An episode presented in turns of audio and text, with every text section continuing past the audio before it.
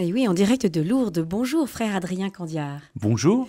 Et bienvenue sur Radio Présence euh, à Lourdes, mais aussi dans toute notre région euh, Midi-Pyrénées. Alors, pour cette 115e édition du pèlerinage du Rosaire, vous êtes le prédicateur sur le thème Venez bâtir l'Église. Vous êtes dominicain de la province de France et vous êtes actuellement au Caire, vous me disiez, depuis 11 ans maintenant. Vous venez de publier Sur la montagne, l'aspérité et la grâce aux éditions du Cerf. Il y a plusieurs allusions à la montagne dans la Bible. Qu'a ce lieu d'emblématique, frère Adrien Candiard alors, ça n'est pas un livre sur la montagne, hein, je, précise. C'est pas. Euh, On va décevoir les alpinistes. Ah ben voilà, je sais que vous avez dans votre région de très belles montagnes. Ça n'est pas un livre sur la spiritualité de la montagne. C'est une référence au discours de Jésus sur la montagne, ce discours dans l'évangile de Matthieu dans lequel Jésus présente euh, la, vie chrétienne, les exigences de la vie chrétienne. Euh, s'il le fait, ce discours sur une montagne, c'est certainement en référence à une autre montagne, de fait, euh, qui se trouve aujourd'hui sur le territoire égyptien, au Sinaï, là où la loi a été révélée à Moïse. Il s'agit pour Jésus de présenter, d'accomplir la loi ancienne, la loi de Moïse, euh, dans la vie chrétienne. Alors ce parallèle entre la montagne sur laquelle Jésus a donné euh, ses béatitudes, ce discours sur la montagne, et puis cette loi euh, donnée à Moïse par l'étape de la loi sur le mont Sinaï, euh, vous avez cette expression de dire que c'est une radicalité saisissante de ce programme de vie. Est-ce que c'était pas déjà assez cette loi de Moïse avec ses dix commandements? Alors, de fait, Jésus explicitement semble dépasser les exigences déjà grande de la loi de Moïse. Et euh, il dit à ceux qui l'entourent, euh, si votre justice ne dépasse pas celle des scribes et des pharisiens, vous n'entrerez pas dans le royaume de Dieu. Alors, à première vue, on a l'impression qu'il y a une espèce de, course à l'échalote, de qui va en demander le plus, comment ça, on va être le plus exigeant possible. Je crois que ça n'est pas tout à fait cela. La manière dont, Jésus euh, se place devant nous cette loi, euh, déplace un peu le problème. Il ne s'agit pas de nous dire, bon, bah, faites-en encore plus, mais bien d'accueillir la grâce de Dieu, de laisser Dieu être Dieu en nous. Mhm. Alors, par ce livre sur la montagne, l'aspérité et la grâce, vous vous adressez à ceux qui cherchent en ce monde un point d'appui solide pour fonder leur vie sur le roc avec la grâce de Dieu. Ce sont vos mots. Est-ce à dire, frère Adrien Candière, que les exigences de vie posées par Jésus sont inatteignables sans la grâce? La vie humaine sans la grâce, on ne sait pas ce que c'est. On a parfois des théologiens ont cherché à imaginer la nature sans la grâce, séparée de la grâce. Qu'est-ce que peut l'homme tout seul? Mais ça, c'est euh, sans issue, parce que on n'a jamais vu un homme abandonné par Dieu. On ne sait pas ce que c'est. C'est-à-dire que quelqu'un sans la grâce, ça n'existe pas. Quelqu'un que Dieu n'aimerait pas, on l'a jamais vu. Donc on ne peut pas penser la nature humaine indépendamment de Dieu. Il ne faut pas trop séparer les choses. On aime bien séparer les choses, nous. Dieu n'aime pas séparer les choses. Lui, il aime bien les situations un peu mélangées, qui nous agacent, qui nous énervent, parce que voilà, euh, quand il se révèle, il faut qu'il soit euh, Dieu et homme. Ah bah tiens, euh, ça, ça, ne fait pas nos affaires en général, mais ça fait les siennes. Et de la même façon, séparer la nature humaine toute seule de la grâce de Dieu, ça ne produit rien parce que ça n'existe pas. Alors ça n'existe pas, mais pour des, des personnes qui rejettent Dieu, est-ce que euh, cette grâce, alors j'imagine bien qu'elle est donnée, c'est ce que vous dites, mhm. mais est-ce que pour autant elle est accueillie? Ah, c'est tout l'enjeu de notre vie. C'est l'enjeu. C'est tout l'enjeu de notre vie. Euh, on, croit trop souvent que euh, la difficulté de la vie chrétienne, c'est d'arriver à aimer son prochain. Il me semble que, et moi-même en prédication, il nous arrive de dire bon, mais oui, c'est pas facile. Jésus demande ça, on sait bien que c'est pas simple. accrochez-vous. Mais le plus difficile, c'est pas d'aimer son prochain. Le plus difficile, c'est de se laisser aimer. Mm.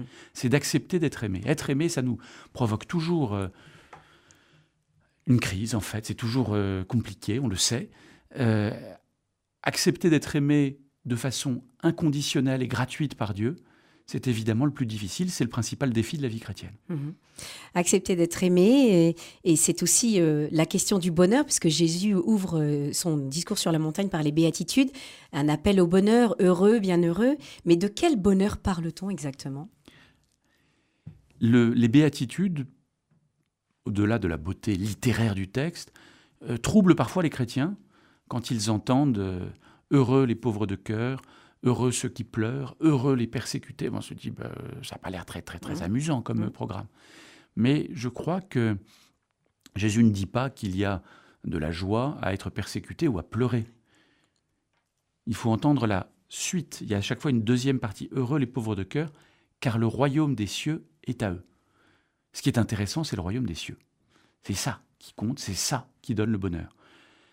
Et les béatitudes nous invitent en revanche à réfléchir au lien qu'il y a entre euh, le royaume des cieux et la pauvreté. La pauvreté, la persécution. Oui, oui. Voilà. Et donc finalement, le fait d'accueillir cette pauvreté, cette persécution, c'est ça qui fait, euh, qui nous fait accueillir le royaume de Dieu, ou qui le fait régner. il ne s'agit pas de, se dire il faut absolument être persécuté, sinon, euh, sinon et puis surtout qu'on risquerait alors de, de, de s'auto-flageller peut-être? Bah, Ou de rechercher la souffrance pour la souffrance ça, On risque de donner, euh, d'appeler un mal, et la persécution est un mal, euh, un bien. C'est-à-dire qu'on risque, de, dans ce cas-là, il faut, remercier les persécuteurs euh, partout dans le monde qui permettent d'accéder au bonheur. Et ça, c'est pervers, si on se met à tout confondre. C'est pas ça. Simplement, les persécutés savent bien qu'ils ont besoin de Dieu. Ceux qui pleurent savent bien qu'ils ont besoin de consolation les pauvres savent bien qu'ils ont besoin d'être comblés. Euh, il y a non pas une, pas une précondition que Dieu aurait choisi de nous poser de façon arbitraire, mais euh, il y a une question de disponibilité. Vous parliez de la question de l'accueil, comment on fait pour accueillir euh, Dieu Eh bien, il faut d'abord le désirer. Il faut que ça devienne une question vitale. Alors le, désirer, mais je voudrais, avant, avant qu'on explicite ce désir, euh, cet objectif ultime de tout chrétien qui est de voir Dieu, bah, c'est justement ce, désir. Et vous expliquez dans votre ouvrage que ce qui apporte le bonheur, c'est le royaume de Dieu. Est-ce que vous pourriez quand même, frère Adrien Candrer, expliquer ce que c'est que ce royaume de Dieu? Le royaume de Dieu, c'est le sujet principal, et d'assez loin d'ailleurs, de euh, la prédication de Jésus. Quand euh, les évangélistes nous résument la prédication de Jésus, on a quelques petits passages qu'on appelle des sommaires dans l'évangile, on voit que Jésus va dans les villages annoncer la bonne nouvelle du royaume de Dieu et guérir les malades. Ce sont les deux choses qu'il fait et qui ont probablement d'ailleurs un lien entre elles. Euh, quand il envoie ses disciples, il les envoie annoncer le royaume. Et puis tout au long de l'évangile, euh, il ne cesse de euh, revenir sur le royaume de Dieu. Mais il ne fait pas un discours très euh, académiques sur le royaume de Dieu. Il en parle toujours de manière allusive, par des formules un peu choc, le royaume de Dieu est au milieu de vous, ah. ou euh, surtout par des paraboles. On a dans l'Évangile un certain nombre de petites histoires qui nous montrent à quoi ressemble le royaume de Dieu. On l'approche jamais frontalement en disant le royaume de Dieu c'est ça, ça, ça, mais toujours par des histoires qui nous montrent combien euh, le royaume de Dieu, c'est-à-dire le fait que Dieu règne sur nous, qu'il soit notre roi au sens euh, propre, euh, eh bien, ça n'a rien d'évident et ça, requiert euh, des, chemins un petit peu détournés pour en parler. Et de cette manière, Jésus se démarque évidemment d'une attente de son temps, une attente messianique, où on espère que Dieu va régler tous les problèmes politiques en, prenant lui-même les choses en main. Et du coup, Dieu va proposer la bonne réforme des retraites, euh, va régler euh, les problèmes de guerre, les problèmes de trucs, il va nous faire gagner la Coupe du Monde de rugby, tout ce que vous voulez. Enfin, vous voyez, c'est une, attente, alors évidemment je caricature, mais une attente en tout cas euh, aussi mondaine, séculière du royaume de Dieu. Jésus nous dit non, c'est pas ça. C'est aussi pour ça qu'il il, présente ce royaume de façon toujours euh, allusives, détournées, et en même temps très claires, ces paraboles qui nous disent que le royaume euh, est à désirer absolument, c'est le trésor, c'est la perle, euh, mais c'est aussi un filet qu'on jette sur le monde et qui va amener à, trier entre les bons et les méchants. on a tout, un tas d'approches comme ça qui nous disent, au fond, ce que Jésus nous propose, nous donne, euh, avec le royaume de Dieu, c'est la vie divine, c'est la vie même de Dieu, c'est euh, de partager la vie de Dieu, c'est notre divinisation. Hmm. Et pour illustrer votre propos justement sur euh, le royaume de Dieu, vous utilisez cette parabole, c'est celle du repas de noces, duquel un homme se fait expulser parce qu'il n'a pas le bon vêtement. Et si l'on entend que le royaume de Dieu est pour tous, comment peut-on comprendre une telle sévérité de la part de Jésus? Alors c'est une, c'est une parabole un peu surprenante qu'on hmm. trouve dans l'évangile de Matthieu elle est surprenante parce qu'elle commence euh, un peu autrement. C'est-à-dire que Il s'agit d'un roi qui, fait un festin pour son fils, festin de noces pour son fils, qui invite des invités qui veulent pas venir. Alors, le roi décide d'inviter tout le monde et il envoie ses serviteurs aller chercher n'importe qui dans la rue, euh, et les mendiants, et tout, tout le monde, les estropiés, et hop, et la salle de noces devient pleine. Et là-dessus, le roi va faire le tour des invités, très poliment, et euh, s'aperçoit que l'un d'entre eux n'a pas de vêtements de noces, et le fait jeter dehors, là où sont les pleurs et les grincements dedans. Alors c'est quand même un petit peu, on se dit, mais oh Oui, il a été invité, et puis euh, finalement, il se fait Puis on se dit, ça n'a aucun mm. sens mm. de reprocher à un SDF qu'on vient d'aller chercher dans la rue de ne pas avoir son smoking. C'est complètement absurde. C'est absurde si on oublie que euh, dans l'Antiquité, l'habitude est celle d'habiller les invités dans un festin. Donc, quand vous arrivez à un festin, on vous lave, on vous habille, on vous parfume. Et donc, ce qui est reproché à cet invité n'est pas d'avoir oublié euh, ses beaux vêtements, ou euh, encore de ne pas avoir tous les mérites qu'on attendrait de quelqu'un, euh, alors même qu'on a dit l'invitation est pour tout le monde, mais bien de ne pas avoir laissé Dieu prendre soin de lui. Ne pas avoir laissé Dieu le préparer et l'habiller. Mhm. Et vous dites d'ailleurs dans votre, dans votre ouvrage sur la montagne, c'est parce que vous êtes aimé que vous pourrez aimer. Et donc c'est vraiment cette, ce, basculement, se laisser habiller comme ce jeune homme, enfin jeune, on ne sait pas s'il est jeune d'ailleurs, mais euh, se laisser habiller et se laisser euh, aimer par Dieu. Et de quel amour vous voulez parler, euh, frère Adrien Cordia?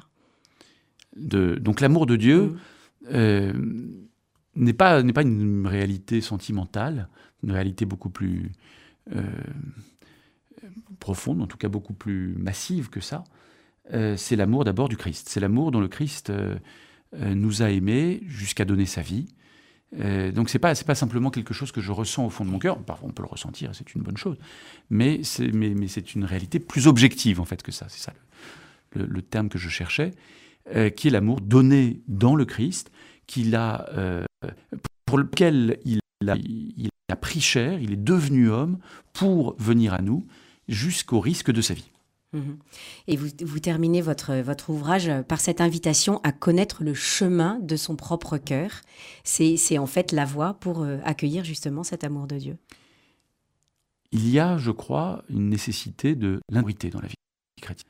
La connaissance de cette intériorité qui souvent nous fait un peu peur euh, et dont on ne connaît pas toujours le chemin. Euh, parce que on ne sait pas très bien comment s'y prendre. Euh, et on peut très bien vivre une vie chrétienne euh, normale, avoir eu une, formation chrétienne, euh, aller à la messe, être engagé dans sa paroisse, et entendre des discours sur la prière qui restent toujours un peu abstraits, et où je crois que beaucoup de chrétiens se disent, mince, j'ai dû, dû, rater un cours du caté super important, ça a l'air de poser problème à personne, tout le monde a l'air de savoir, et moi je sais pas. Je pense qu'on a besoin de de, de on tient, non pas à découvrir des méthodes incroyables, mais tout simplement à se familiariser avec euh, notre vie, apprendre à simplement descendre en soi-même, en silence, pour se rendre attentif à la présence de Dieu en nous. Et sachant qu'il n'y a pas de compétition et que finalement il n'y a pas un meilleur priant qu'un autre. Non, Saint Paul le dit bien, nous ne savons pas prier. Ça, c'est le cas de tous les chrétiens. J'ai jamais rencontré de chrétiens qui me disent Moi, je suis très bon en prière. ça vous fait rire parce que, parce que ça paraît très bizarre. Euh, c'est pas seulement une question de prétention, euh, mais c'est aussi, c'est même, en fait, je crois, spirituellement, nous ne savons pas prier comme il faut. La prière, c'est quelque chose qui nous rend un peu démunis et où on s'aperçoit qu'on n'a pas de pouvoir sur Dieu, qu'on ne peut pas euh, l'invoquer comme euh, un magicien invoque je sais pas quoi. Non, en fait, quand on se met à prier, il ne rien. Et ça, euh, c'est un petit peu perturbant au départ, mais euh, c'est précisément ça la vie chrétienne. Hmm. C'est précisément ça la vie chrétienne et, j'invite nos auditeurs à, lire votre livre sur la montagne, la, pardon, l'aspérité et la grâce aux éditions du CERF. Merci beaucoup frère Adrien. Merci.